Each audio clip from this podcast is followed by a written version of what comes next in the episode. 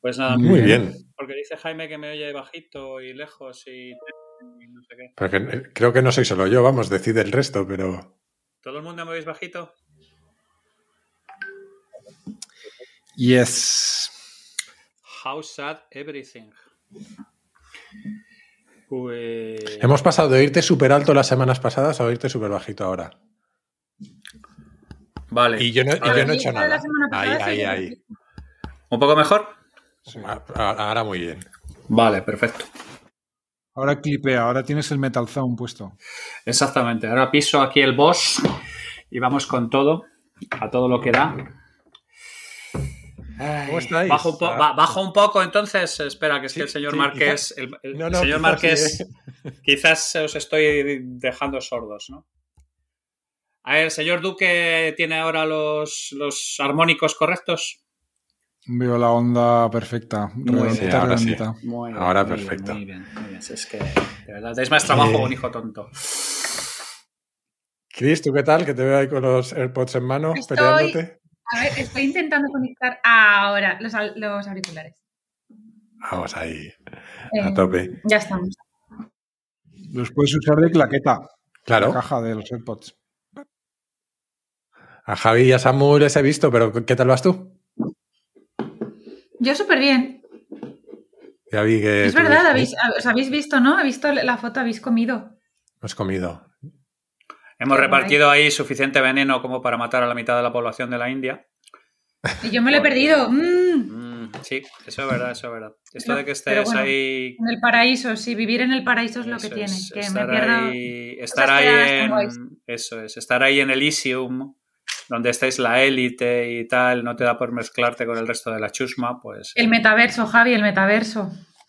¿Cuándo vas a retomar tus viajecillos a Madrid? Todavía te queda, ¿no? No, que va. ¿No? eh, no, de hecho, mañana, mañana, mañana, mañana tengo que ir. Y luego, a partir de junio, tengo ya eventos y cosas de esas. Bueno, pues organizamos una. con tiempo y organizamos. Eso es. Sí, claro. Vale, la de mañana es que tengo que empalmar Madrid con otra ciudad, o sea, es como pim pam, pero sí. Yo la voy a estar en Valencia el viernes, en Cofrentes, con nuestros amigos. ¡Ah, qué guay! Sí. ¡Qué Hoy guay! es un viaje Barcelona-Valencia buenísimo, ¿eh? Creo que podría ir en burro y tardaría menos, ¿no? Es, es, o sea, yo flipo con, con lo del tren de el, el- el tren ese que va de Valencia a Barcelona. No entiendo por qué no tenemos un ave. Tampoco. Con la cantidad de aves que tenemos en España. Pues, hostia, corredor mediterráneo ya, ¿eh? Es el centralismo que os oprime. Exactamente. El, el reino de Valencia. Y, Pues avisa, oye, pues, avisa, avi- avisa con tiempo, efectivamente. Sí, sí. Porque, porque son, son, son momentos de mucha risa y, y no hemos estado nunca los cuatro Neva de Eva. O sea que. Sí. Claro. Que sea antes de, de ese que queremos hacer, mm, que hablamos la semana, bueno, hace dos semanas, de hacer el lo- último antes de verano. Que no va lo a ser. estoy- porque- Lo estoy negociando con Mickey de Heavy Mental, que tiene unas ideas distintas, pero, pero llegaremos. Yo creo que le convenceremos. Vale. Van de chulitos los de Heavy Mental, ¿sabes? ¿Por qué? ¿Qué han dicho? No sé, pero. Vamos a ver. No sé, pero, pero le vamos a mandar un- una cartita de nuestra abogada a ver si. Tenemos Con- que, tenemos con que una llamar a cabeza- Javi. Con una cabeza de caballo. Es que una carta sin una cabeza de caballo. Un burofax, un burofax. Una Podemos, a un ver, burofax. podemos llamar a Javi a consultas y, y ver qué pasa en el otro lado de las trincheras. Efectivamente, siempre, siempre los diplomáticos somos los que nos tenemos que comer las incompetencias ajenas. Es, es- Correcto. Gracias, Javi, por la parte que me toca. Es una cosa triste. No, sí va por Miki también. Bueno, a ti que estás ya, que nos dedicamos a repartir todo el que pase, que Claro vaya que sí, con, hombre, sí, el carnet en la boca y sin ningún problema. Claro que sí. Eh, y a ver si convencemos a alguno que hemos nombrado en Twitter para que se nos una también. Que... Sí, hombre, Oye, sí. oye, sí, a, sí. a ver si a alguno le crece un pene y pueden venir de una puñetera vez. ¿Qué pasa? Que como todo el mundo se queja de que somos demasiado, Sí, sí, demasiado sí. suaves, Eso es. Somos eh, unos tenemos que subir el nivel, ¿no? Eso es, somos unos socialdemócratas y estamos echados a perder por completo. Pues venga, de fila, todos aquí en fila con el carnet en la boca. Bueno, le, le damos, que creo que Javi, tú tenías un poquito de prisa hoy.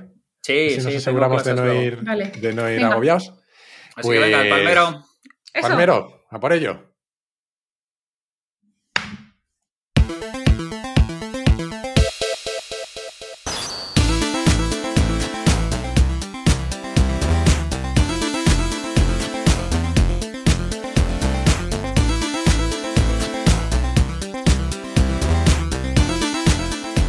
Estamos aquí otra vez con un nuevo capítulo de Nada que Ganar. Y la edición de hoy, vistos los temas que queremos tratar, eh, promete boca chanclin del bueno. Gracias, por cierto, a todos los que nos sugerís temas cada semana, eh, que sois cada vez más. Y, y, de hecho, la verdad es que nunca nos da tiempo a tratarlos todos, pero bienvenidos son.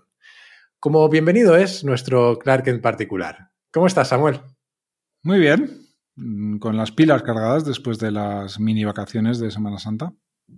Estaba pensando que eso de como bienvenido es nuestro Clark Kent ha sonado un poco a Mayra Gómez Kemp, pero bueno, eh, todos tuvimos una infancia, supongo. Y hablando de infancia, Chris, ¿cómo vais la reina y el príncipe del metaverso? Te he visto presumir de niño marmota en Twitter estos días, así que supongo que bien. Pues sí, la verdad es que sigo en modo zen, eh, sigo teniendo un niño marmota y hoy, primer día de vacunas superado. O sea que muy bien, muy bien, muy bien. Eso es la testnet, ya verás. Luego cuando sí. el merch haya producción, ya verás. Eso iba a decir Lo que estás generando todo... una imagen muy irreal para la gente que no tenemos niños y yo creo que esto es una trampa enorme. La verdad es que ayer me, me, me sorprendí a mí misma porque pensé, todo, todo, el mundo me decía que los hijos eh, separan, o sea, a la pareja los, o sea, suele separar. Y en mi caso está siendo al revés y dije, hostia, hostia, hostia, hostia. Párate, que aún te queda mucho por delante. Pero de momento, de momento muy bien, muy bien. La verdad es que, que sí es Samuel. La testnet de momento aguanta, pero ya veremos. Me va a hacer mucha gracia cuando tenga uso de razón y le, y le, y le hable yo en estos términos y me diga, y me diga eh, mamá, ¿qué dices? Calla, mamá, calla. ¿Tenéis la misma sensación que yo de que Chris está nadando en una piscina de oxitocina en la cual apenas le da más que para, para beber el subidón o soy yo solo?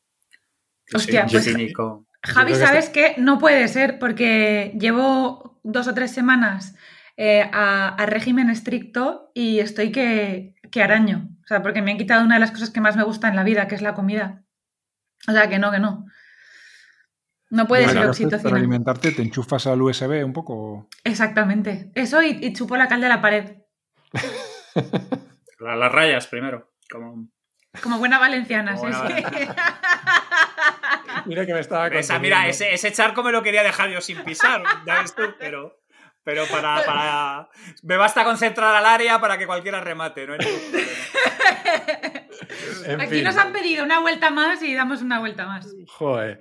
Iba a decir que no estaríamos completos sin Eramo el Calabozo, que ya se ha metido hasta la cocina, y que al que hemos podido ver estos días en Twitter eh, con una foto en un karaoke, en un karaoke con los compis de Heavy Mental, eh, aunque lo que sonaba no era muy heavy, Javi. Eh, no, bien? no, no, no, no, no. Bueno, cayeron los Guns N' Roses y cayeron, pero es que uno tiene que integrarse con el resto de la sociedad y lamentablemente tiene que hacer concesiones y, y bueno. Pues, y esos oasis, ¿no? Eso es Oasis, efectivamente, y tal. Esa la ha cantado además mil veces, o sea que no, no es un tema que me viene de... Pero bueno, Samuel, Samuel, ¿tú has tenido grupos? ¿Has tenido que montar grupos con pasteleros? Pues eh, de hay momento un, no. Pues hay un montón de compromisos que tienes que hacer. Y ahí es donde está Maná, donde está Bon Jovi, donde hay un montón de laca y purpurina que te tienes que Vetusta Morla.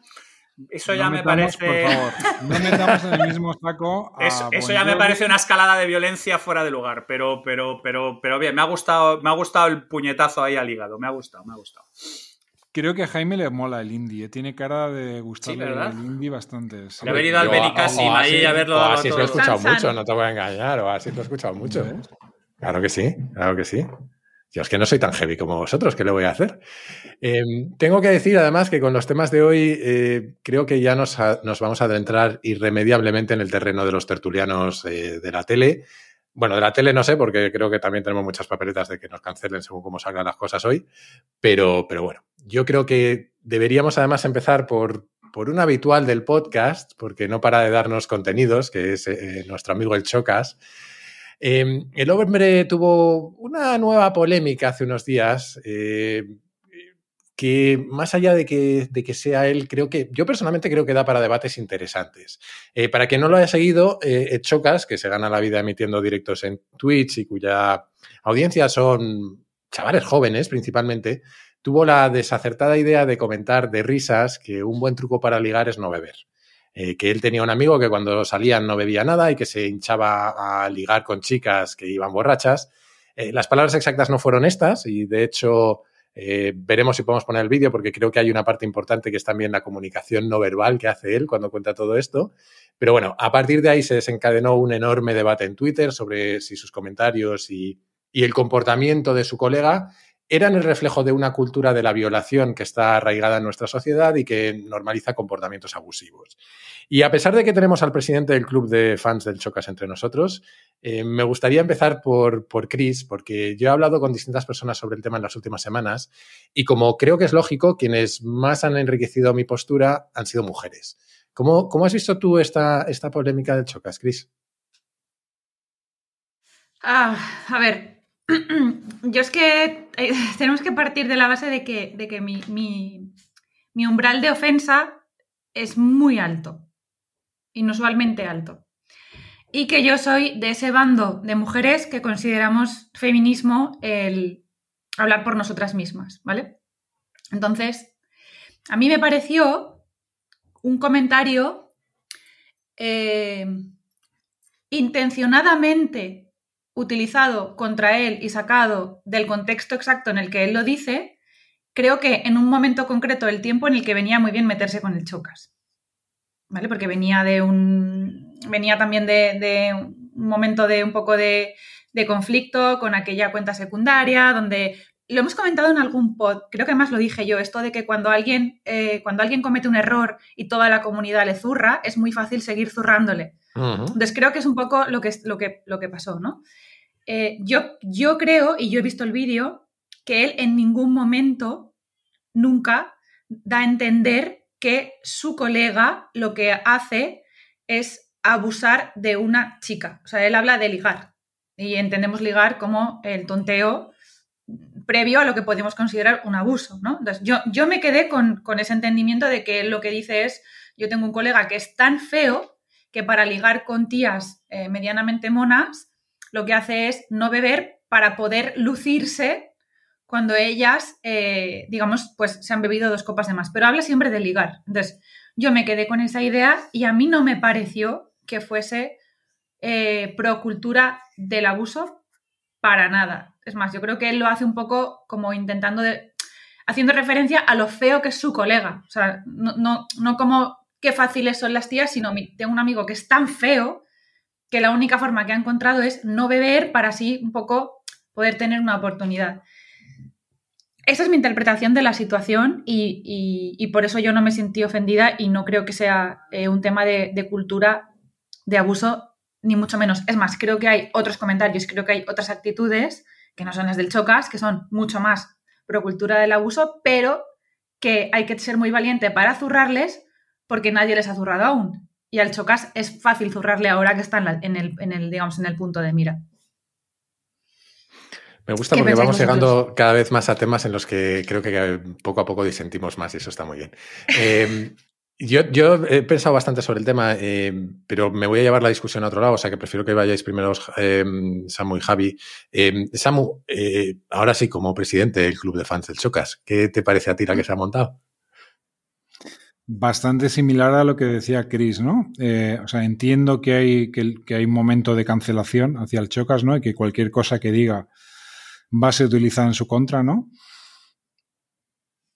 Para mí como hombre, la verdad que me es difícil y creo que has hecho muy bien en preguntar a Chris, ¿no? Porque, no sé, como no, nunca me he visto víctima de una situación de ese estilo, pues no tengo esa mm. sensibilidad, ¿no? Entonces a mí lo que dice el Chocas a priori me parece un comentario inocuo, inocente, en el sentido de que él no dice de ni siquiera voy a emborrachar a las chicas, ni como decía Chris, ni me voy a aprovechar de ellas, sino que es, oye, simplemente constata que la chica que se ha tomado dos copas, pues obviamente eh, eh, en ese momento, ¿no? Pues, pues está más, receptiva, es más fácil llegar con ella, ¿no? Entonces, entiendo que hay un punto ahí un poco maquiavélico en el sentido de como ir deliberadamente a tú no beber para aprovecharte de esa situación, ¿no? Y es un punto un poco feo, pero me parece tan light, o sea que si por ese, si por esos hechos empezamos a condenar a la gente, o sea, esto no acaba nunca, la cacería de brujas, ¿no? Y cualquier conducta casi de cualquier tipo no es, es condenable si te pones lo suficientemente puntilloso, ¿no? Entonces, ¿me encanta el comentario del Chocas? No, no me encanta. ¿Me parece que esté fomentando algo horrible? Pues tampoco, sinceramente. Yo creo que es una torpeza por su lado, ¿eh? con todas las críticas que había tenido hasta ahora, creo que es una torpeza. Probablemente, probablemente inevitable, probablemente inevitable, claro. Claro. Claro, probablemente inevitable cuando estás hablando todos los días 11 horas. Em, Javi, comentabas en un Twitter otro día que tu arma secreta para ligar era no tajarte y hablar con chicas que tampoco lo estaban. Eh, yo he sido abstemio casi toda mi vida y de hecho no probé el alcohol hasta, hasta tardísimo. Em, y sinceramente creo que la fiesta y la noche se ven de una forma muy distinta cuando no bebes. Em, no sé qué piensas tú de esto del chocas. ¿Eh? ¿Se puede? Eh, yo lo he intentado, a veces no te dejan entrar en los garitos, pero... Yo, es que antes de... Eh, a ver, es que estoy de acuerdo con, con, con Chris y con Samu. Eh, es que además esta es la típica pregunta que Samu dice que son preguntas de Rothschild, ¿no? Que, normalmente revelan más de la gente que la contesta que lo que tiene la pregunta en, cuestión. Y es que este es un pobre chaval que sabe montar rides en WoW. Eh, de pronto le hemos convertido en una especie de gurú que puede opinar sobre un montón de cosas que a nadie, nadie, ninguno de los que estamos aquí aguantamos ocho horas de chat sin decir alguna cosa que nos hubiéramos metido el pie en la boca. Hombre, no aguantamos ni una hora a veces en el post. Exactamente, no aguantamos una hora, imagínate, imagínate ocho horas.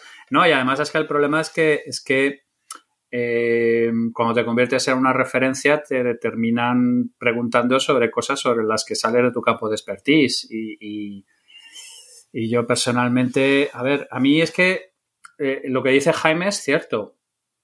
Cuando no bebes, y tienes la suficiente, no sé cómo llamarlo, como para someterte también a la presión, porque yo no sé si vosotros habéis sufrido presión para beber, pero hay una presión brutal eh, de tu entorno para que, para que te mames, ¿vale? Ah. Y, el alcohol es un gusto adquirido. Todos la primera vez que bebemos alcohol salimos porque aquello francamente no es, no es trina ni nada por el estilo.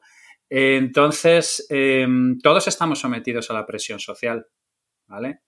Y mm, a mí es que, por la razón que fuera, pues me, pude evadir un poco de esa presión. Y efectivamente, como dice Jaime, cuando no te mamas, visto desde fuera, la noche es un sitio curiosísimo. es un sitio absolutamente fascinante. O sea, es un sitio donde ves a gente que es de una manera determinada comportarse de otra manera completamente indeterminada. Y además el alcohol, que la gente normalmente piensa que es un excitante, el alcohol es un depresor. Lo que pasa es que lo primero que deprime es el corte prefrontal y esto te desinhibe, pero en realidad tú lo que tienes es esa gente que no sabes por dónde le va a dar, si le va a dar graciosa, si le va a dar llorona, o si le va a dar insoportable, o si le va a dar... O, violenta. o violenta, ¿vale? Entonces, eh, no he oído en ningún sitio hablar de la cultura del alcohol. He oído hablar de, la historia de, este pobre diablo diciendo cosas eh, posiblemente que, que no, no, venía esto, pero nadie, nadie ha hablado de la cultura del alcohol, ni nadie ha hablado de lo absolutamente, de alguna manera, interiorizados que tenemos el hecho de que el, el mamarse tiene un fortísimo componente social. Y, el tabaco no lo hemos cargado, pero el alcohol ahí, ahí sigue pateando el, el asunto. Entonces, a mí me parece que es una especie de medio camino de virtue signaling, hipocresía y luego además que es que nos gusta mucho que en cuanto alguien levanta un poco la cresta, pues zumbarle donde, donde podemos. Entonces... Pero es, que además, ¿no? En el discurso es que parece que alguien que se toma dos copas ha perdido completamente la voluntad, ¿no? O sea, que no es lo mismo tomarse dos copas ni tres que que te pongan burundanga en la copa, ¿no? Y claro, pero es que tú... completamente... y además es que todo el mundo que bebe, ¿no? Eh, mm buena parte, o sea, el alcohol en, muchísimos casos, igual me columpio, ¿no? Pero yo creo que es más bien un medio que un fin. O sea, la gente bebe por la noche porque quieren estar desinhibidos. Claro, pero el tema es que tú y yo somos dos osos grizzlies de las montañas del Canadá y a lo mejor nos tomamos dos o tres cervezas y ahí nos quedamos tan ricamente, pero yo he visto gente que son mucho más pequeñitos más comprimidos y en cuanto toman cualquier cosa se van de, varas. Es legendario el gen que tienen los asiáticos sobre el alcohol que les hace todavía aguantar el, tema bastante peor. Es una cosa muy contextual, como, como tantas cosas. El problema es cuando tú pierdes el, cuando tú pierdes tu misma manera de ser y empiezas a ser otra cosa distinta. Eso, y ahí, ahí es... donde me quería llevar yo el, tema, porque yo reconozco que los temas que más me gustan son los que parecen una partida de buscaminas y esto empezaba a parecerlo, ¿no? Eh, eh, porque son los que tienen más matices. Eh, y yo creo que este tiene un montón. es probable que yo pise alguna, pero es cierto que me he hecho algunas reflexiones estas semanas.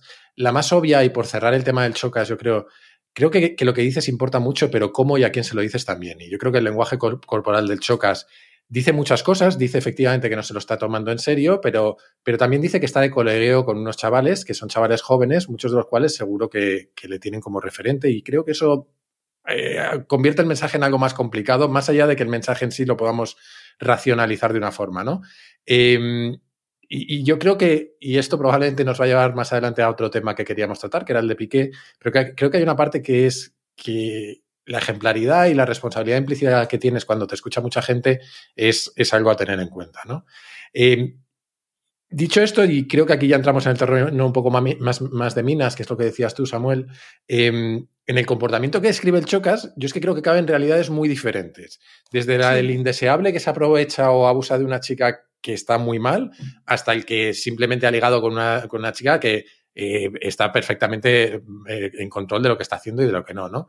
Eh, y por en medio de esos dos extremos hay infinitas casuísticas que en general tienen que ver con un poco ese, ese, acuerdo que hacemos o, ese contrato en el que entramos con el alcohol, en el que cedemos nuestro autocontrol a cambio de desinhibirnos y de, estar más relajados en determinadas situaciones, ¿no? Y y ese es mi último punto y es mi tercera reflexión, que enlazo con lo que decías tú, Javi, em, y es con el que más minas he pisado en las últimas semanas, o sea que seguro que la voy a acabar liando. Y es que creo que es innegable que en nuestra sociedad hemos normalizado comportamientos machistas, eh, que creo que poco a poco vamos derribando y que la educación con el paso de las generaciones es la mejor forma de hacerlo y por eso no me gusta el mensaje del chocas a quien se lo da. Pero creo que también hemos, em, como yo decías, yo soy abstemio, creo, creo, que también hemos normalizado el salir y tajarse hasta perder el control y muchas veces de manera sistemática, además.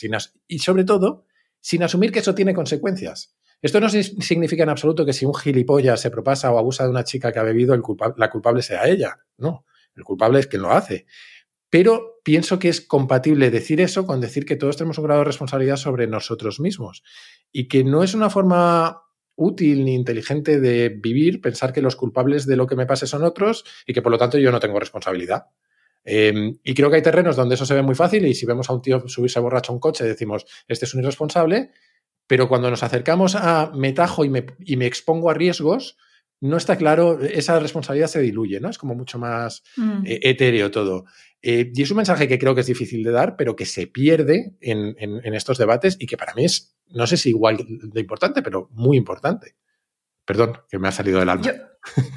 estoy muy de acuerdo contigo, Jaime, y, solo un inciso quizás como más como, como mujer, ¿no? Que, porque creo que en, este debate no es comparable la posición del hombre con el de la mujer. Hmm.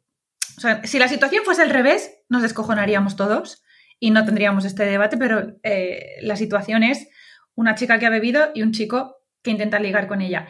Es que no puedo estar más de acuerdo contigo, Jaime. O sea, al margen de, del tema de, los abusos que aquí no hay, o sea, que no habría debate entre nosotros, ¿no? O sea, un abuso es un abuso y es, y, es deleznable.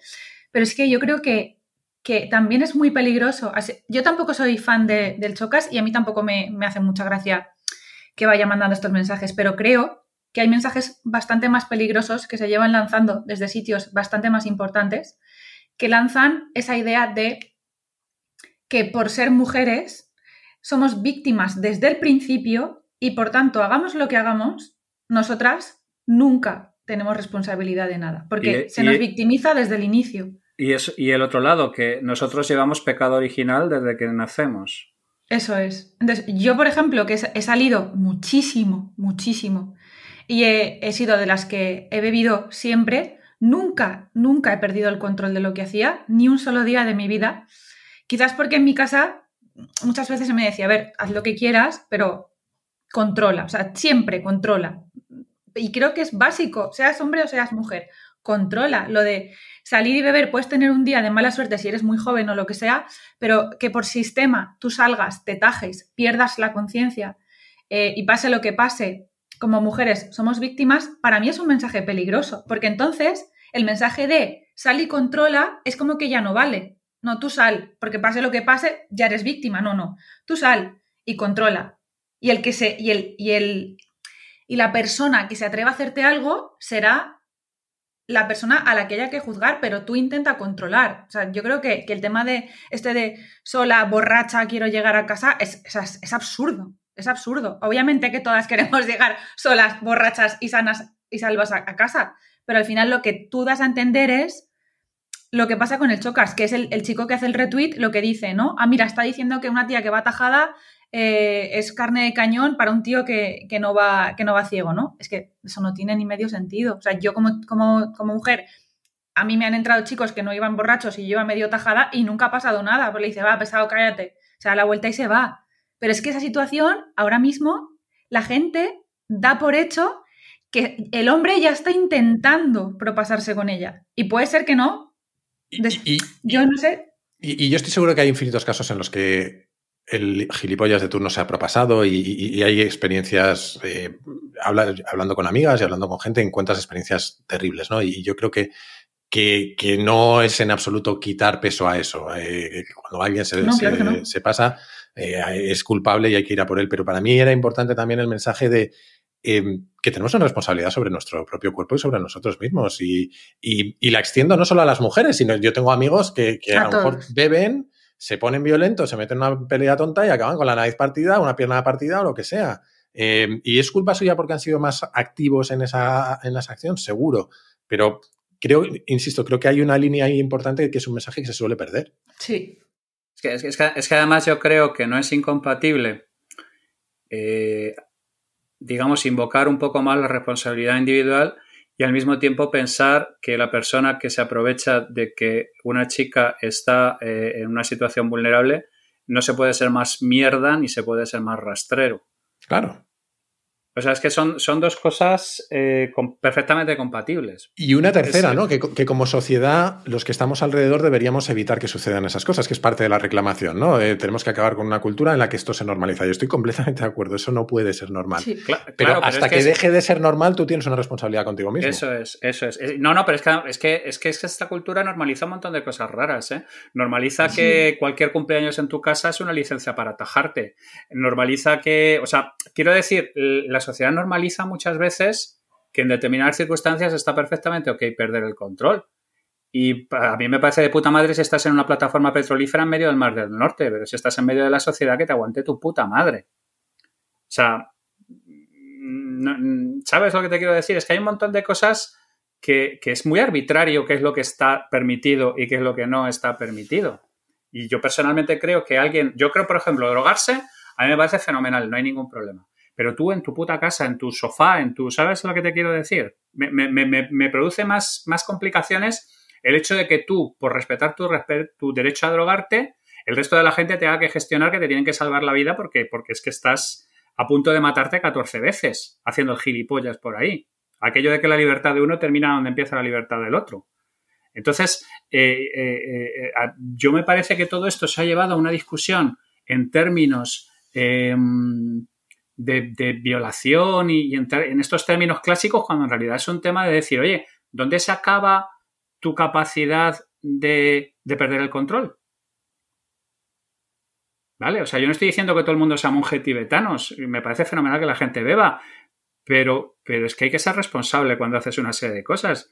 Y, y, si bebes, pues le dejas las llaves a tu colega o no conduces y te vuelves andando o haces lo que sea, pues aquí exactamente igual, macho. Si te bebes y te dan violentas, pues te vas una, a un, no sé, ¿sabes? No, he oído nada de esto en, ninguna parte. Bueno, pues parece que estamos de acuerdo. Eh, Qué triste. Con lo cual, como tenemos, sí, un poco triste, como tenemos eh, muchos temas acumulados, si os parece, yo sugeriría que pasáramos al siguiente, que, además, Javi, sé que querías tratar tú. Eh, he mencionado de pasada la ejemplaridad y creo que es una buena excusa para, para tratar los audios de Piqué y Rubiales. Para quien no sepa de qué hablamos, en, pocas palabras, un periódico ha filtrado audios que se enviaban Piqué, que es un futbolista del Barça, y, Rubiales, que es el presidente de la Federación Española de Fútbol, básicamente sobre la negociación y las comisiones que, la Federación y la empresa del propio Piqué eh, se iban a llevar porque la Supercopa de España de Fútbol se jugara en Arabia. Y hay mucho, mucho debate alrededor del tipo de conflicto de intereses que hay aquí y del comportamiento de mm. cada uno. Y, yo sé que, Javi, tú tenías ganas de que lo tratáramos. O sea, que abres mm. tu fuego. Sí, sí, no hay problema. A ver, no, yo, yo lo he dicho, creo, creo que lo dije en Twitter también. O sea, el cinismo y la hipocresía es parte del campo, o sea, yo lo entiendo perfectamente. A mí lo que siempre me ha tocado los cojones lo de Piqué es que ha ido de superdotado. Es una cosa que me, ha, digo, pero vamos a ver, pero ¿de qué cojones estamos hablando? Eh, no sé, eh, a mí lo que me preocupa de esto es que hay como una especie de, de um, legitimación absoluta de las narrativas mágicas. ¿Vale? Me encantaría ver cómo lo enlazas ahora, pero sí. Sí, sí, justifica tu respuesta, Javi. Sí, sí, sí, no, no, no hay ningún problema, no hay ningún problema. O sea, a Piqué le mola verse a sí mismo como el enfant terrible del, del fútbol español, sí. el que lucha contra las injusticias, el que, que, se vean por ahí los audios de Florentino, el que aquí estoy yo, el que se está postulando como presidente de facto del Barça, el, y, y, es un mierda que se aprovecha de sus ventajas como cualquier otro, un cínico absoluto y un hipócrita monstruoso. Y, y no deja de ser. Eh, oye, Gerard, vete para quieras. acá, vete para acá, por favor, que te dejen de hacer trabajitos en la zona baja y va y todo esto, vente aquí, que es donde te vas a enterar tú un poco de, de dónde se reparten las cosas. Y entonces, claro, yo la parte del cinismo y la hipocresía, de verdad que, insisto, es par del campo. O sea, es que he visto muchísimos cínicos y muchísimos hipócritas como, como, como Piqué. Y en el Madrid hay otros tantos. O sea, quiero decir que es que es un tema que va relacionado con el mundo del fútbol y, y es... Y en el Valencia también, Cris, ¿eh? En el Valencia creo y, que habrá. y en el Valencia me, me, imagino que, que, habrá también todo lo que eso. Claro.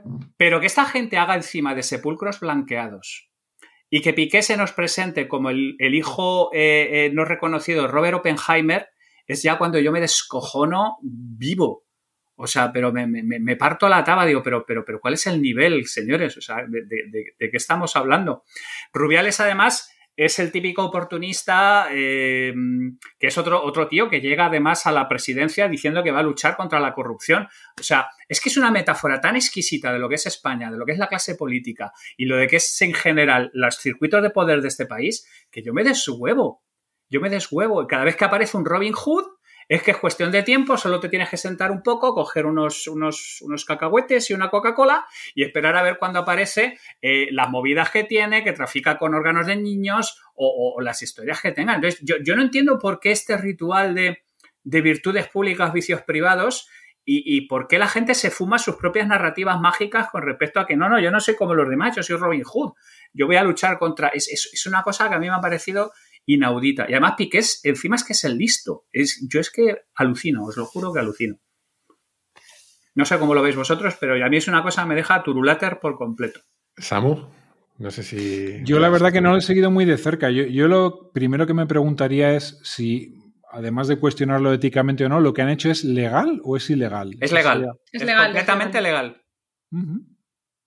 Éticamente es escoria pura pero, pero es uh -huh. completamente. Pero como las comisiones de. Eh, van a terminar lo mismo las comisiones con las que están friendo ahora mismo a, al alcalde de Madrid y cosas por el estilo. ¿eh? O sea, son cosas que además están perfectamente recogidas en el código. En, en, Chris, tú lo sabrás mejor, pero es que hay artículos específicos de. Lo que se ha hecho es legal. Ahora, éticamente es difícil de justificar, sobre todo cuando te has golpeado en el pecho como un gorila con uh -huh. que eres un defensor de, de la paz y, la, y, el amor y la amistad y todo este tipo de... Inciso muy rápido, ¿eh? es, es, legal, pero es verdad que el Valencia ha sido el único equipo, el único de todos los involucrados que ha denunciado eh, el acuerdo. ¿eh? O sea, eso sí que es verdad. O sea, que ahora veremos, después de salir esto, de, veremos qué pasa. O sea, a priori es legal, ahora veremos. Yo no tengo mucho que aportar. Yo, yo, por decir, por aportar algo polémico y que os cabré, ¿no? Decir que en general la figura del comisionista está fatal vista, ¿no? Y si no, a quien ya sabéis me, me refiero, ¿no? Y la gran pregunta es, sin, sin, sin, ese negocio que es legal pero éticamente dudoso, o sea, no sé cómo explicarlo, puede ser que haya una situación de win-win, ¿no? O sea, quiero decir que sin la intermediación de estos dos fulanos, ese deal no hubiera existido. Y, Correcto. Y, sea, no, no, tengo ni idea, ¿eh? Solo por, por abrir otra, otro ángulo al, al, debate. No habría existido. Cual, general, la, la, verdad es que no habría existido. ¿eh? Hombre, Samuel, si te cae bien el chocas, Piqué tiene que caerte de puta madre. Exactamente. Un tío, la verdad que me parece un tío, la verdad, con una inteligencia bastante superior a, a la media. La ¿no? que yo considero el futbolista sí, medio. Pero eso es como Heathers, that, that's called uh, the tallest dwarf. Eh, ya digo, en general me parece un tío que es bastante bueno, que tiene bastante eh, olfato para los negocios.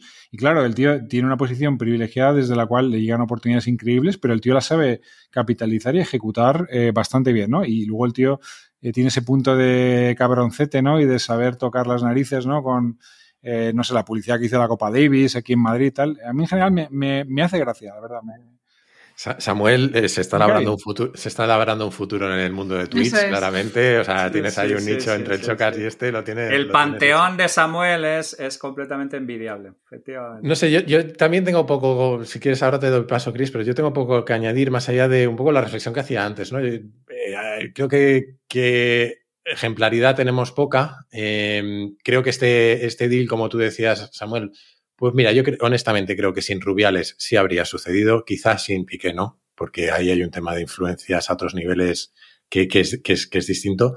Eh, y luego ya podemos discutir si es un buen, un buen acuerdo o no y cuánto se queda la federación.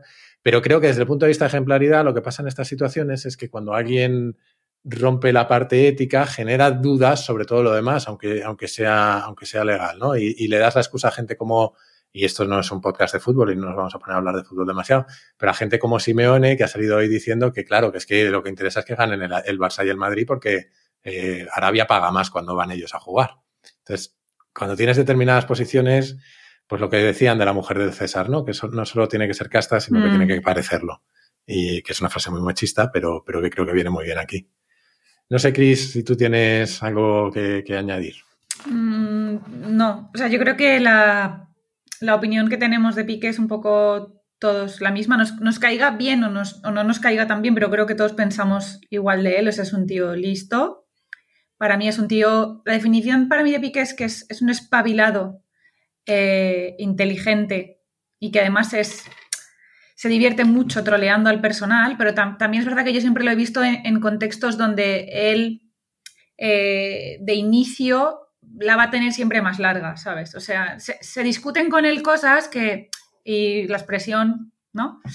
Eh, es, muy es muy ventajista, es muy ventajista. claro, o sea, con, a él, él, siempre responde. Cuando a él se la tiran, él siempre responde cuando sabe que puede hacer el zasca épico. Pero, pero cuando no, no lo he visto, ¿no? Entonces, no sé. Creo que por eso es listo y solo se mete en charcos donde sabe que él va a quedar por encima de los demás.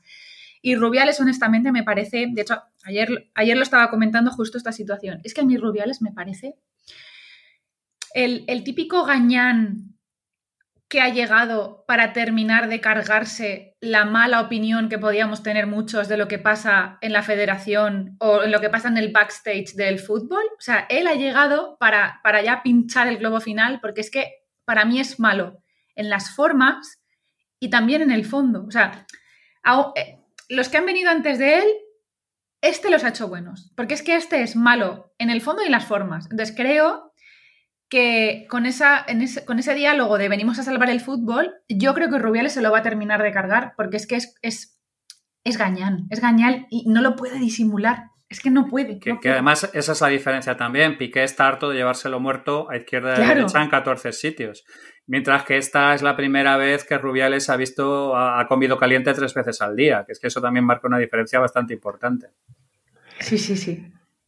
Bueno, ya hemos hecho de tertulianos, ahora sí que del todo, del todo. Eh, yo, de aquí al chiringuito, de hecho. Eh, no, yo sugeriría que, pasemos a un tema que, yo creo que es en el que espero que podamos aportar más, eh, porque es de actualidad, pero, pero es más de negocio del sector tecnológico, que es la oferta de Elon Musk para comprar Twitter em, y los movimientos del consejo de la empresa para evitarlo. Em, Samuel, que tú de estas cosas sabes mucho más que, yo, desde luego. ¿Nos pones un poco en antecedentes de, qué ha pasado y, nos cuentas cómo lo ves tú? Sí, a ver, intento resumir. Em, hace poco se desveló que Elon Musk había comprado, creo que una posición cercana al 10% en Twitter y supuestamente le iban a dar una posición en el Consejo, ¿no? Y Elon, famoso su estilo, ¿no? Estuvo poniendo varios tweets eh, bastante incendiarios como eh, dando a entender cosas que se deberían hacer en Twitter, ¿no? Lo, cual seguro que no cayó nada bien al CEO de Twitter, que, para más Inri es alguien relativamente nuevo, ¿no? Y además, una historia curiosa porque es un chico que viene de ingeniería de la compañía y mm. hoy ha escalado eh, en poco tiempo desde ingeniero hasta CEO, ¿no? Con lo cual, muchísimo mérito ahí. Al poco tiempo eh, sale eh, el CEO emite un comunicado diciendo que Elon finalmente no va a ser miembro del Consejo de Administración. Eh, no me acuerdo por, qué. básicamente cuatro párrafos de bla, bla, bla, sin ningún contenido. ¿no? no se sabe muy bien. Y al poco tiempo de nuevo Elon se descuelga haciendo una oferta, una, una OPA hostil, en la cual ofrece a los accionistas de Twitter comprarle sus acciones para llegar a un cierto porcentaje, que ahora no recuerdo cuál era, pero que le daba una posición de... Bueno, creo que es por un 100% de la compañía. Sí, creo que es un 100%. Con, eso es. Más, más. Creo que es una prima, ¿no? O sea, pagándole, si la, acción de Twitter está a 10, pues les ofertaba 13, ¿no? Con lo cual, eh, una compañía que, por, por, dar contexto, también lleva cotizando plana, eh, ni se sabe el tiempo, ¿no? Porque es una compañía, eh, yo creo que es el, el ejemplo más clásico de una compañía en la cual no se puede crear más valor en el sentido de que todo el debate eh, mm. político eh, de cualquier estilo a nivel global prácticamente se realiza en esa plataforma, sin embargo, el, porcentaje del valor que captura es súper pequeño, ¿no? No deja de ser una compañía relativamente pequeña. Vale, eh, con la prima, la, oferta de Elon son 40 billions, ¿no? ¿no? sé cuánto cotiza, pero vamos, si descontéis un 30% de eso, pues es a cuánto cotiza. Por poner una comparación, Apple vale más de mil millones, no, perdón, o sea, un billón de los españoles, o sea, un trillón eh, americano, lo mismo Google, eh, lo mismo Amazon, etcétera, ¿no? O sea, es completamente otra liga y probablemente es una compañía donde se genera, lo dicho, ¿no? Un valor eh, descomunal que épicamente esta compañía nunca ha sabido monetizar. Entonces, Elon hace esta oferta y el, Elon además, si, si Gerard es el niño terrible, como decíais, pues Elon es el niño terrible al cubo, ¿no? Porque lo bueno de Elon, y yo creo que nos fascina, nos fascina a mucha gente de él, ¿no? Es que él no, no, no, juega de acuerdo a las reglas, en el sentido de, él, por ejemplo, para hacer esta oferta, va a poner los 40 billions de su bolsillo, con lo cual no tiene que ir de políticamente correcto para intentar convencer a nadie que ponga el dinero. O sea, como lo va a poner él, hace lo que le da la gana y en los términos que le da la gana. Entonces, su estilo es muy heterodoxo, siempre, en sus comunicaciones con, la SEC, con, la, con lo que sería el equivalente a CNMV en Estados Unidos. O sea, el tío este básicamente hace lo que le da la gana. Entonces, esto a la gente del establishment, o incluso mucha gente dice que es una cuestión generacional, a los boomers, generación X, les pone los nervios. Eh, a la gente nueva, ¿no? Un poco más transgresora, ¿no? Pues, pues, pues es maravilla, ¿no? Y para mucha gente es, como estar viviendo eh, pues a un Steve Jobs, ¿no? En, sus mejores años, ¿no? Es, oye, como un genio loco de estos, eh, pues hace cosas completamente eh, opuestas a la ortodoxia, ¿no?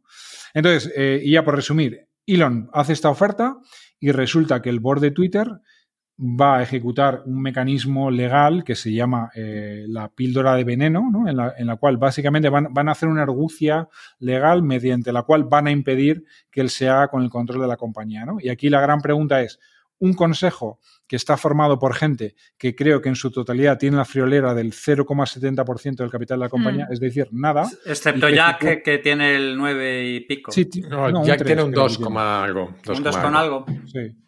Entonces, el, consejo de las compañías se supone que su misión es, por un lado, velar por eh, los intereses de los accionistas y su función es la de gobernar la compañía, ¿no? Fundamentalmente mediante la aprobación de la gestión de los ejecutivos, ¿no? Ellos ponen y quitan a los CEOs y hacen cosas como aprobar los presupuestos, etcétera. O sea, indirectamente el consejo es el que gestiona la compañía, aunque no en la práctica, ¿no? La práctica son los ejecutivos del CEO hacia, hacia abajo.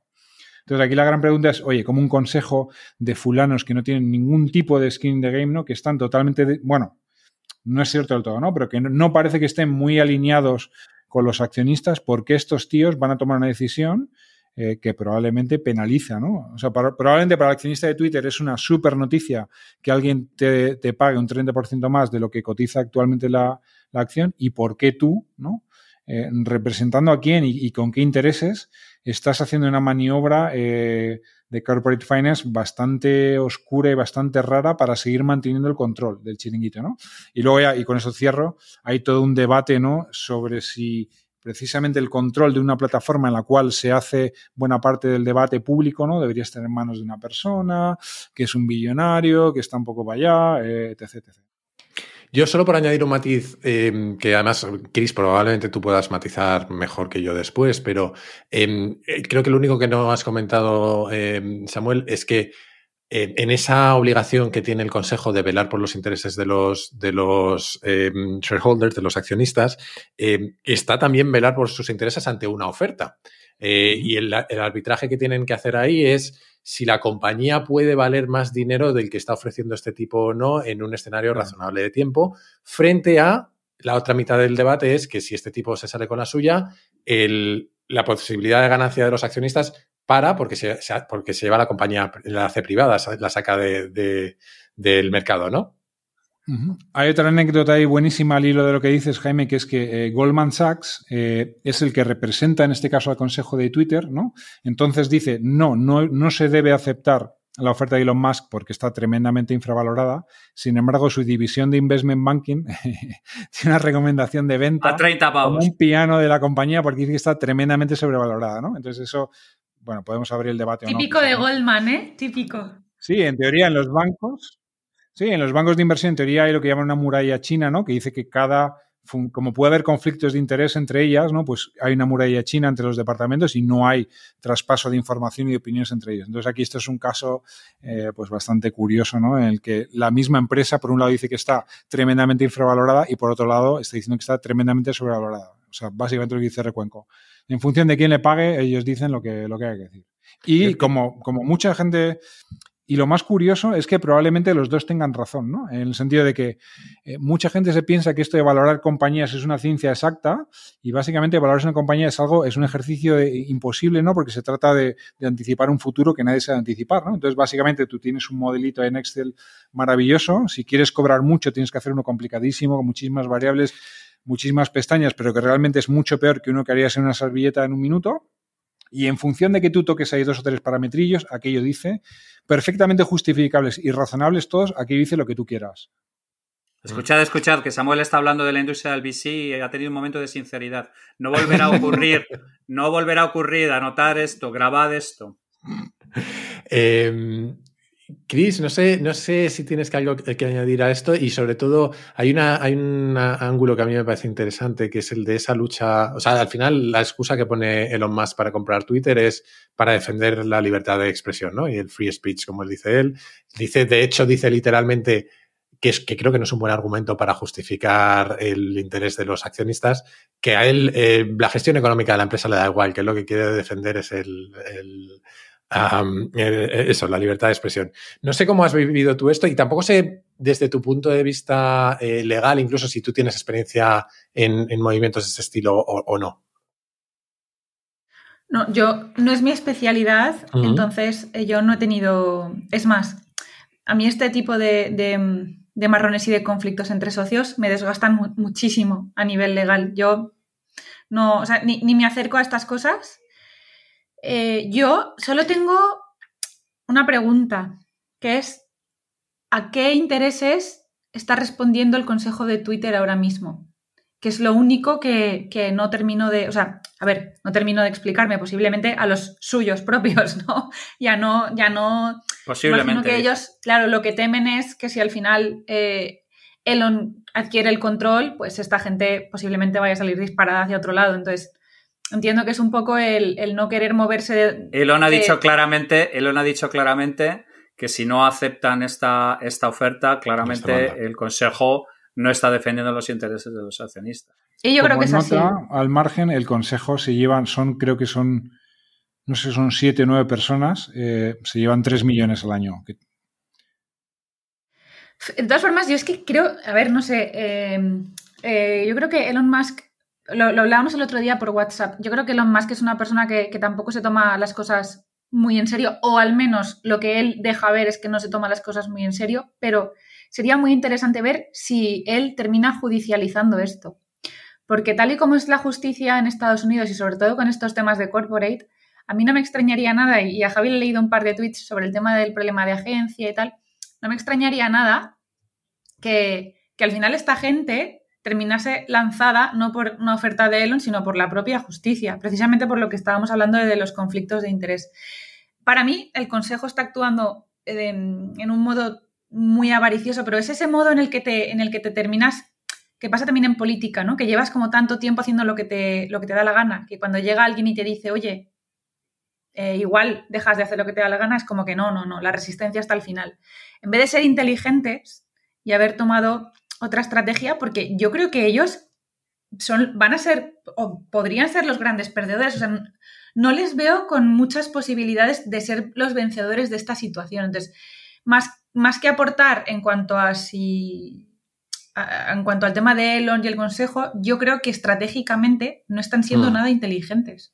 Probablemente lo, más lógico, de hecho, sería abrir un, proceso de no, sé si llamarlo de subasta, pero de oferta pública, a ver si hay más, más posibles compradores para justificar si ese precio es el mejor que pueden tener los accionistas o no. De hecho, o al menos hablar con él de, forma privada, pero esta, este, esta tontería de tweets de manera pública. Bueno, pero es que yo creo, un pantallazo al correo. Eso es parte de la estrategia de Elon, seguro. Pero hay estrategia. No, yo digo del consejo. ¿El consejo tiene una estrategia o está solo defendiendo ya su culo. Y, Javi, te iba a dar paso por, precisamente por lo que ha dicho eh, Chris, que me parece súper interesante, y por vincularlo con el consejo. Em, yo creo que lo más interesante de este caso son los problemas de agencia. Eh, y ahora explicamos lo que son, porque probablemente haya gente que, no sepa lo que significa. Eh, pero por añadir un detalle más a esos problemas de agencia, em, el consejo de Twitter no utiliza Twitter. La mayor parte de ellos apenas tuitean. Y, sin embargo se están enfrentando a un tío que se pasa el día tuiteando. Eh, lo cual a mí me, añade un, ángulo interesante. Hay otro ángulo interesante que no sé si vamos a cubrir, que es cómo se topan los empleados de Twitter la, OPA de, Elon, que no sé cómo de felices estarán con ella o no.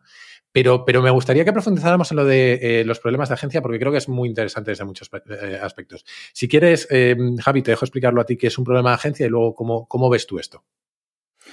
Bueno, pues un problema de agencias básicamente cuando eh, alguien ha dejado eh, la gestión de un activo que, le pertenece a un tercero y se supone que ese tercero tiene que gestionar ese activo en los mejores intereses de quien le ha cedido la gestión. Y normalmente hay un problema de agencia brutal en el que la gente a la que le has cedido el control de esa gestión de ese activo que es tuyo termina trabajando por sus intereses en lugar de por los tuyos.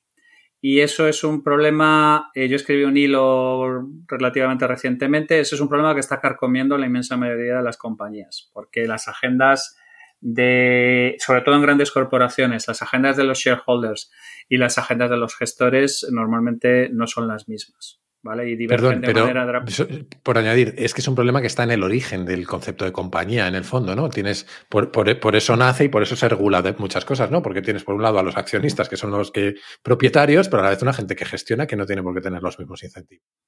Eso es. El problema es que en la teoría es que sí, ¿vale? O sea, la teoría es que, digamos que de alguna manera una persona eh, que pones al frente de una compañía debería representar a los accionistas en, la gestión del, mismo. En realidad es que es un poco como ocurre con la política. Los, time frames y todo este tipo de cosas difieren de manera significativa y es muy normal que el gestor termine creyéndose que es el dueño del cotarro, ¿vale? Cuando en realidad lo que está representando una serie de accionistas. Eh, por ejemplo, lo que ocurrió en Inditex hace nada es Palmario de, lo que, de que cuando llega un momento en el que un máximo, un máximo ejecutivo de una compañía se piensa que el, que el huerto es suyo. Hasta que le recuerdan, le tienen que recordar amablemente que, que no es el caso. ¿Vale? Entonces, el, el, asunto es, y, aquí es, aquí es fascinante. Eh, tú tienes un, un Bezos, o sea, perdón, Musk se compra un 10% de la compañía. Eso es tal y como está fragmentado el accionario de Twitter, esos son dos, tres o cuatro asientos en el consejo. Vamos a dejarlo claro. ¿Vale? Y el tipo decide no entrar. Pero es que además tienes a Jack, que es uno de los fundadores, diciendo abiertamente en Twitter que el consejo es completamente disfuncional. O sea, ojo al, asunto. Entonces, el problema de, agencia es tan monstruoso, pero ¿cuál es el problema? Que es lo que estaba comentando antes Chris. El problema fundamental es que la gestión negligente y dañosa para la compañía es completamente indistinguible de la estupidez. Entonces es muy difícil llevar a alguien a, un, tribunal y decir, no, es que usted ha gestionado la compañía en corte. No, es que yo simplemente soy cortico, ¿sabe usted? Es, es, que es, así de, es así de trágico el asunto. Es así de trágico el asunto. Y la mayor parte de la gente que hace gestión negligente y podríamos dar nombres y apellidos muy gloriosos, no te los puedes llevar porque es completamente indistinguible lo que están haciendo con respecto a cuando pones un subnormal al frente de una compañía determinada. Y eso es trágico, eso es absolutamente trágico. Absolutamente trágico. Eso es el mundo un poco del compliance, ¿no? Que se basa básicamente en hacer acciones que no valen para nada, pero que te justifican ante una potencial demanda, ¿no? Eso es. Oye, no, que yo, yo hice todo lo que había que hacer. Eso es. No, no.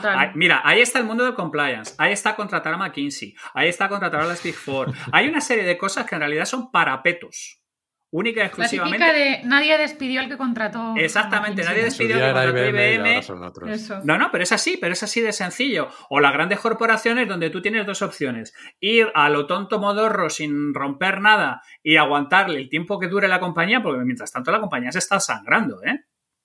Mientras tanto la compañía se está desangrando, mientras tanto la compañía, o sea, ¿cuál es el problema? Es lo que decía, lo que decía Samuel. Jamás ha sido capaz nadie de capitalizar el inmenso palanca, el inmenso leverage que tiene a la hora de crear opinión pública Twitter, porque la manera de hacerlo es o inundarla de anuncios de mierda, que además es un modelo que está completamente corrupto, o digamos, entrar en el, en el lado Facebook de la vida y empezar a cerdear con que eres capaz de vender datos de la gente, izquierda, derecha, etcétera, etcétera, etcétera. Y ninguno de la gente de Twitter ha tenido, ha tenido para, para, para hacerlo. O sea, Jaime hablaba de, otro tema que es interesantísimo, que es decir, oye, abrimos tenders. No sé si os habéis leído un libro que se llama Barbarians at the Gate, que luego se hizo película en el 93. tengo pendiente, pero está muy recomendado por mucha gente. Bueno, pues es un libro maravilloso, de una manera de hacer las cosas en el private equity que ya no existe, pero que en aquel momento empezaba a hacerse, ¿vale? Y es que venden Nabisco al mejor postor. Y se, se encabronan los postores y pagan bastante más dinero del que realmente valía la compañía. ¿Vale? El que se lleva finalmente la compañía ha, sobrepagado porque esa compañía no valía ese dinero, pero como, como, lo han enzarzado en una serie de competidores, pues es que se han, como que te has venido arriba, como las subastas, ese es el principio de las subastas. ¿Vale? Entonces, ¿cuál es el asunto? Nadie en su mejor día de, de whisky va a pagar el dinero que ha pagado Musk. Si el consejo estuviera haciendo su trabajo como es debido, antes de que, de que se arrepintiera ya estaban firmando los papeles. Pero claro, ¿cuál es el problema? Ellos se benefician en un 0.1 o un 0.2 de su accionariado y pierden el chanchullo que tienen en el Consejo. Entonces, hay un problema de agencia monstruoso. ¿Cómo lo puedes demostrar? Es muy complicado llevar esto a los tribunales. Y, que es común ese problema, me gustaría sacar a casi todas las compañías cotizadas. Absolutamente. Las cotizadas están secuestradas por el management. El problema de las compañías cotizadas es que están secuestradas por el management. ¿Por qué? Porque la base de accionistas está tremendamente fragmentada, ¿no? En pequeños accionistas o en, a día de hoy en grandes fondos indexados, ¿no? Que no toman opinión en ningún tema, delegan sus votos siempre en el consejero delegado o en el que esté turno. Entonces, ¿qué ocurre? Que tú tienes un CEO que es el cual va a proponer quiénes son los miembros del consejo. ¿A quién va a proponer? Pues a sus amigotes, a quien sea, a gente que les pagan salarios nada despreciables, que yo os diría que de una compañía pública americana, con pública quiere decir cotizada, es del millón de dólares para arriba. Entonces, estar en consejos, oye, te sientas en dos o tres consejos y no te va tan mal, ¿no? O sea, entonces, si tú eres un consejero el cual el CEO te ha puesto ahí, ¿qué vas a hacer? Pues hacerle así a todo. Agradar. Ser un agradador. Bravo, bravo. ¿Y el accionista qué te importa? Tres pepinos. Tres cojones. a ver, es, un poco exageración esto porque en el fondo, obviamente, todo el mundo está. Todo el mundo está relativamente alineado porque obviamente el CEO quiere que la compañía vaya bien, eh, el consejo quiere que la compañía vaya bien y que la acción suba y tal.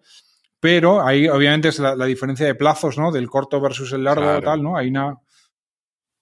Pero es que eso es thinking, Samuel. Y, tú lo sabes exactamente igual que yo. Perdona no, no, iba a decir solo una cosa que falta ahí probablemente, es que un mecanismo para alinear incentivos, que por ejemplo en el caso de, Twitter no está tan presente como quizá debería, es que la remuneración del consejo se haga en acciones. El consejo de Twitter tiene acciones, pero, pero todavía recibe mucha remuneración eh, líquida, eh, cuando a lo mejor una buena forma de intentar evitar eso es que recibieran mucho más de su, de su remuneración en acciones y por lo tanto que, que estuvieran vinculados al precio de la acción.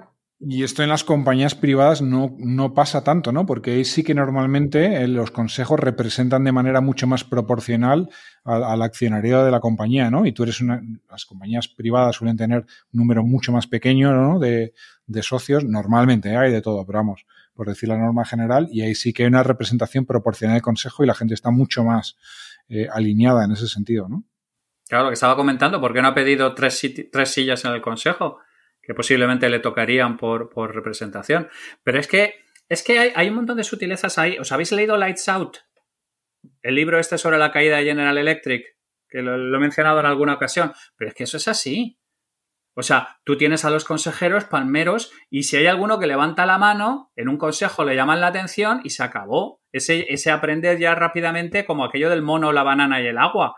Sabe perfectamente que allí no, no, no, va de este tipo de cosas. O sea, son mecanismos diseñados fundamentalmente para que el, el, el, el CEO, CEO, tenga una travesía eh, facilota y, se dedica a repartir dádivas entre, entre los miembros del consejo. Es que es un mecanismo perversísimo, está súper pervertido, súper pervertido. Porque en realidad eh, eh, es que la compañía a lo mejor tarda 15 o 20 años en quebrar. Y el CEO está calculando en su próximo ciclo de 5 años los bonus que va a cobrar en ese 5 años y lo que venga después que es re. Lo que pasa es que no tiene solución fácil, ¿no? No, no, no, es muy complicado. Habría que alterar por completo las dinámicas de incentivos de los consejos. Por completo, de arriba abajo. Sí, pero es o que eso, o que lo decida un juez. Al final, sobre todo en Estados Unidos, ¿eh? que, que porque aquí, aquí planteas una cosa así, y bueno, 150 años, la compañía quebrado y cuando sale la sentencia no queda ya ni el tato vivo. Pero allí en Estados Unidos, y además un caso como este, lo que pasa es que no sé, a mí me, me interesan mucho el, tema de las estrategias en este tipo de, conflictos, porque yo siempre pienso que, que, con una estrategia un poquito más inteligente quizás podrías, no sé, podrías navegar de otra manera el conflicto, pero claro, al final el, consejo es que tampoco, o sea, yo me pongo, no, claro, a mí me tira de efecto profesional, ¿no? Igual que igual a Samuel le tira un poco el tema de, del bici, es que yo pienso, ¿quién coño asesora legalmente al consejo que ni siquiera les dice si vais, si vais a decir que no, hostia, dar una respuesta medianamente construida, no, o sea, dar... Sí, pero Elon es la persona perfecta, ya... Entonces ahí dices, oye, a mí este tío que es un banco top tier, no sé qué, me ha dicho que tal. Yo ahí lo que decías, por añadir un poco a eso, Chris, que preguntabas tú antes de por qué el board hace esto, aquí un poco la teoría de la conspiración, no sé hasta qué punto es verdad, ¿no? es que Twitter está controlado un poco por la izquierda más woke y a la gente que está más censurada. O sea, en Twitter, ya, como ya hemos comentado alguna vez, Donald Trump está, eh, tiene la cuenta censurada, pero el jefe de los talibanes no. ¿no? Entonces, a ver, y, esto es lo de siempre, ¿no? Estoy seguro que la gente de la izquierda piensa que les censuran a ellos, la gente de la derecha piensa que les censuran a ellos. Pero sí que parece que la compañía, ¿no? El management de la compañía o los empleados de la compañía o no sé qué poderes, manos oscuras por ahí, eh, ¿no? Parece que el interés de esta gente es que no, eh, pues eso, que, que, no, no se ejecute este plan de Elon de abrir Twitter eh, a todo el mundo, ¿no? Lo cual también abre otro debate súper interesante, ¿no? Que es sobre la libertad de expresión, ¿no? De qué ocurre realmente, si, si, que es un poco también nos lleva a los temas cripto, ¿no? ¿Qué ocurre en una plataforma realmente sin ningún tipo de censura, en la cual si tú eres un terrorista, seas quien seas, puedes decir lo que te da la gana, sin ningún límite. Sí. Es otro debate interesante, ¿no? Y además, por, por añadir una, una, derivada a eso, eh, Hacía un hilo en Twitter, el, bueno, no sé si es fundador, pero el, CEO de Reddit hace poco, mm. em, sobre este tema explicando que, Elon Musk no sabe en dónde se está metiendo y creo que en eso tiene razón. Creo que la parte de em, gestión del debate público y la parte, no la quiero llamar censura, sino la parte de moderación del debate es una batalla en la que solo puedes perder. Es imposible hacerlo bien, creo. Musk ha prometido que lo va a arreglar, pero es que yo creo que es, prácticamente imposible de arreglar.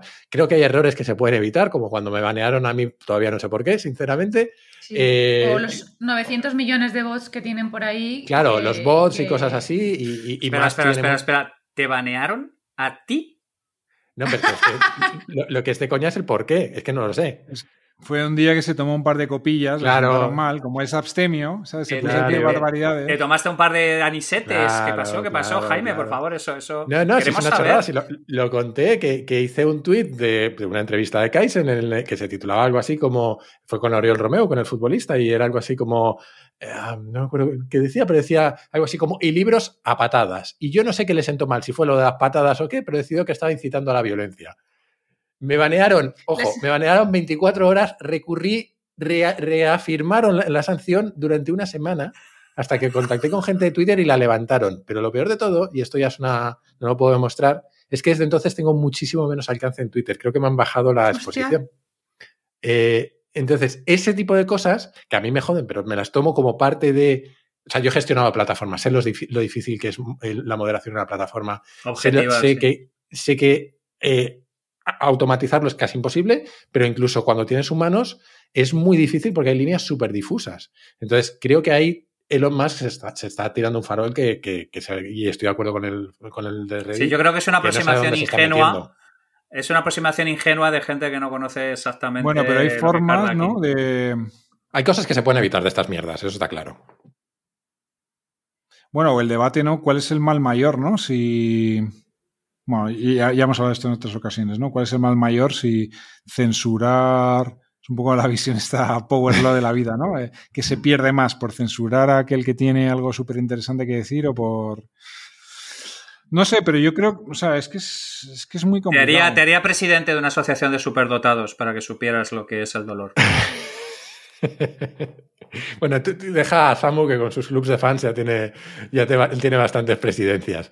Eh, no, yo solo iba a añadir em, en ese tema de, la gestión del debate público Em, que alguien de quien, en este caso el fan es, es, Javi, que es Zuckerberg, tiene una entrevista muy interesante con Lex Friedman en el que habla de esto eh, y cuenta básicamente que es que es imposible acertar.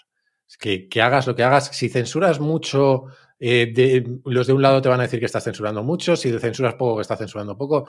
Y Estoy completamente de acuerdo. Entonces, Zuckerberg decide que le roba a todos y ya está. Eso iba a decir. que es que él tampoco. Una cosa no quita la otra, pero yo hablo de la gestión del debate público y de la moderación de una plataforma que, honestamente. Mm. Eh, y os cuento otro, otro ejemplo mío. Por ejemplo, cuando estaba en BlaBlaCar o ahora mismo en FreeNow, cuando hay un conflicto entre conductor y pasajero, tú tienes que moderar y no estás ahí y tomar una decisión sin estar ahí, sin ser juez, sin tener pruebas, es básicamente imposible. No, y además es que estás moderando sobre lecturas subjetivas sobre un hecho objetivo. Claro. O sea, you can't win, o sea, es imposible. Imposible. Pero bueno, será interesante ver si Elon Musk se mete en ello y, también Elon sí es cierto que tiene mucha experiencia en inteligencia artificial eh, con, toda la parte de Tesla. Eh, a ver si con eso consigue mejorar un poquito la automatización y por lo menos a mí no me banean, que yo lo agradezco. Bueno, él una de las cosas que dice que el algoritmo de Twitter debería ser open source, ¿no? Que todo el mundo sepa por qué a ti en tu timeline se te muestran ciertas cosas, ¿no? Un poco tú. Total. Shadow Ban estaría ahí. Me encantaría saberlo. Eh, chicos, vamos a ir cerrando, que además Javi tiene una clase. Eh, antes de despedirnos, yo sugeriría ronda rápida de recomendaciones em, sobre algo que hayáis visto, o, leído, o escuchado. Em, yo la verdad no lo había pensado mucho, pero por la conversación que hemos tenido, eh, yo creo que pega mucho recomendar Wall Street, la peli clásica de, Michael Douglas, que creo que precisamente es esa época de la de Wall Street cuando cuando nacen las poison pills, estas píldoras de veneno, porque era una época en la que había muchísimas sopas hostiles, porque el mercado era muy volátil y podías comprar una, compañía cuando estaba muy, muy bajita valoración y esperar que volviera a subir para forrarte, ¿no? Em, y yo creo que esa es una buena, una buena recomendación, de la que luego es muy heredera la del Lobo de Wall Street, a, que, a quien le interese verla, que es una peli que está muy bien. Em, recomendaciones, ¿quién se anima? Bueno, pues yo siguiendo con tu hilo, eh, voy a recomendar que por favor, los que no lo hayáis hecho, leáis eh, Barbarians at the Gate, que es un libro maravilloso sobre un negocio que ya prácticamente no existe, que es el private equity de primeros de los 90, pero que hay un montón de cosas que todavía siguen funcionando, sobre cómo funcionan los Goldman Sachs de este mundo, cómo funcionan los DLA Paper de este mundo, cómo funcionan los grandes bufetes de abogados y quién realmente, qué intereses se defienden en este tipo de operaciones. Mm, venga, yo me he sentido identificada por lo de grandes despachos en los que yo trabajaba antes. Entonces, em, voy. Yo voy a recomendar una serie que, a la que, además he pensado en ella por una cosa que hemos estado hablando a raíz de lo de Twitter, que es, eh, y el tema del problema de agencia, que es cómo eh, los buenos equipos de abogados utilizan en favor del cliente eh, aquellas cosas que no se pueden demostrar, que es muy difícil demostrar. ¿Vale? O sea, los buenos abogados utilizan pruebas, pero también utilizan a su favor situaciones en las que es casi imposible probar que algo ha pasado. Y una serie que a mí me fascinó porque en casi cada capítulo esto pasa, o sea, hay una situación en la que al final el, malo eh, sale ganando porque utiliza el legal hacking a su favor, que es Billions, ¿vale? Eh, cada capítulo para mí tiene una lección muy chula de cómo hacer el mal eh, y, que legalmente nadie pueda, pueda atacarte. Samu. Pues yo voy a recomendar un libro que me estoy leyendo que a su vez me recomendaron en Twitter, que es A Sangre y Fuego de Manuel Chávez Nogales, que son nueve relatos eh, inspirados en personajes reales y hechos reales de la Guerra Civil Española. Entonces, ahora que desgraciadamente estamos muy familiarizados con el tema bélico por el tema de Ucrania, pues a mí me está sorprendiendo un poco leer cómo las similitudes que hay entre todo este tipo de conflictos, ¿no? Y cómo, eh, bueno, un montón de cosas que, mejor no desvelar, pero la verdad no lo he leído entero, he leído el prólogo que, por lo visto en sí ya es eh, pues digno de mención y he leído un par de relatos de los nueve y la verdad que de momento me está, me está encantando, tanto por lo que dice como por cómo lo dice. Reverte dice que ese prólogo lo tendrían que dar en todas las escuelas de primaria de España. Yo lo tengo en mi lista de pendientes, pero espero resolverlo pronto porque le tengo ganas, la verdad. Em, yo creo que hasta aquí. Como siempre, dar las gracias a quienes nos escribís, aunque no solamos responder correos específicos. Como veis, intentamos recoger los comentarios en los temas que tratamos y nos acabamos metiendo en fangos que no sé si tiene mucho sentido que nos metamos tanto, pero ya nos diréis. Nosotros vamos a volver en principio en un par de semanas. Eh, ahora intentaremos cuadrar agendas. Hasta entonces, decir lo típico, que os suscribáis en vuestra plataforma de podcast preferida o en YouTube donde ya tenemos, creo que hemos pasado los mil, por cierto, que no lo he dicho, pero creo que hemos pasado los mil suscriptores. Em, que se lo recomendéis a otras personas, que nos sigáis en Twitter, que como veis somos los cuatro bastante adictos a, Twitter, arroba nada que ganar pod. Y que nos podéis escribir esas recomendaciones o esas sugerencias también a nada que ganar podcast gmail.com. Y hoy sí que, se suscriben a YouTube con campanita, ¿eh? Con campanita. Con campanita, efectivamente. entre ellos que yo sigo, siempre dicen que hay que darle a la campanita. ¿Cómo se nota quién es el presidente de los clubes de fans? Claro que, sí. Chris, hoy creo que sí que sí. te toca liderarnos en, lo más importante. Lo más importante de lo más importante de lo más importante y que aquí nadie lo ha mencionado y me parece fatal, que gane el Valencia la Copa y mil disculpas por lo que hemos hecho hoy. Perdona a todos. Adiós. Eh, hablaré con Miki a ver si podemos llegar a un acuerdo y, os digo si grabamos en directo qué leches hacemos. Sí, hombre, sí, sí. Venga, que no hay tanta distancia cognitiva entre unos. Espero que ese no sea el motivo, ¿eh? No, no, no, no, bueno, no lo si sé. Si no podéis reíros de nosotros y ya está, y que, y que todo el capítulo sea en bucle, ¿sabes? Mofa tras mofa y ya está. Si, si, de mí se ríen en cada tres, cada tres capítulos, hacen alguna referencia a Kaisen, tú tranquila, no. Yo ya estoy acostumbrado. pero es siempre desde el amor, es siempre desde el cariño. Hay que. Una cosa es meterse. Conmigo se meten poco para, para, que la gente no diga que sois machistas. Yo tengo, el, yo tengo el, el, el comodín, tienes, el, tienes el comodín, tienes el comodín, efectivamente. Jógalo fuerte, pero no, no, no. no. Es, siempre desde el amor, Jaime. ah, por cierto, solo, solo un último inciso porque estábamos hablando del tema. Que sepáis que Rubiales cobra más si el Barça acaba segundo la liga eh, porque en el acuerdo estaba puesto así. ¿Rubiales o la este federación? Eh, no, no, Rubiales, se iba un 0,15 de todo el deal. Es que este hombre pues yo creo que va a acabar imputado. es, un gañán sin, es un gañán sin formación. Es un gañán sin formación. Ese detalle no lo sabía yo, pero eso sí que me parece definitorio. O sea, eso sí que. Ten en cuenta que a, los de derecha siempre les pillan por la bragueta y a los tristes siempre les pillan por la pata. ¡Qué bueno! Que es así. es inexorable, como, como, como la lluvia en el campo. Camaraten, me voy a preparar el siguiente este. Cuidaos mucho, un placer como siempre. Igualmente, Javi. Cuidaos mucho. Chao. Eh, no cerréis esto. No, no.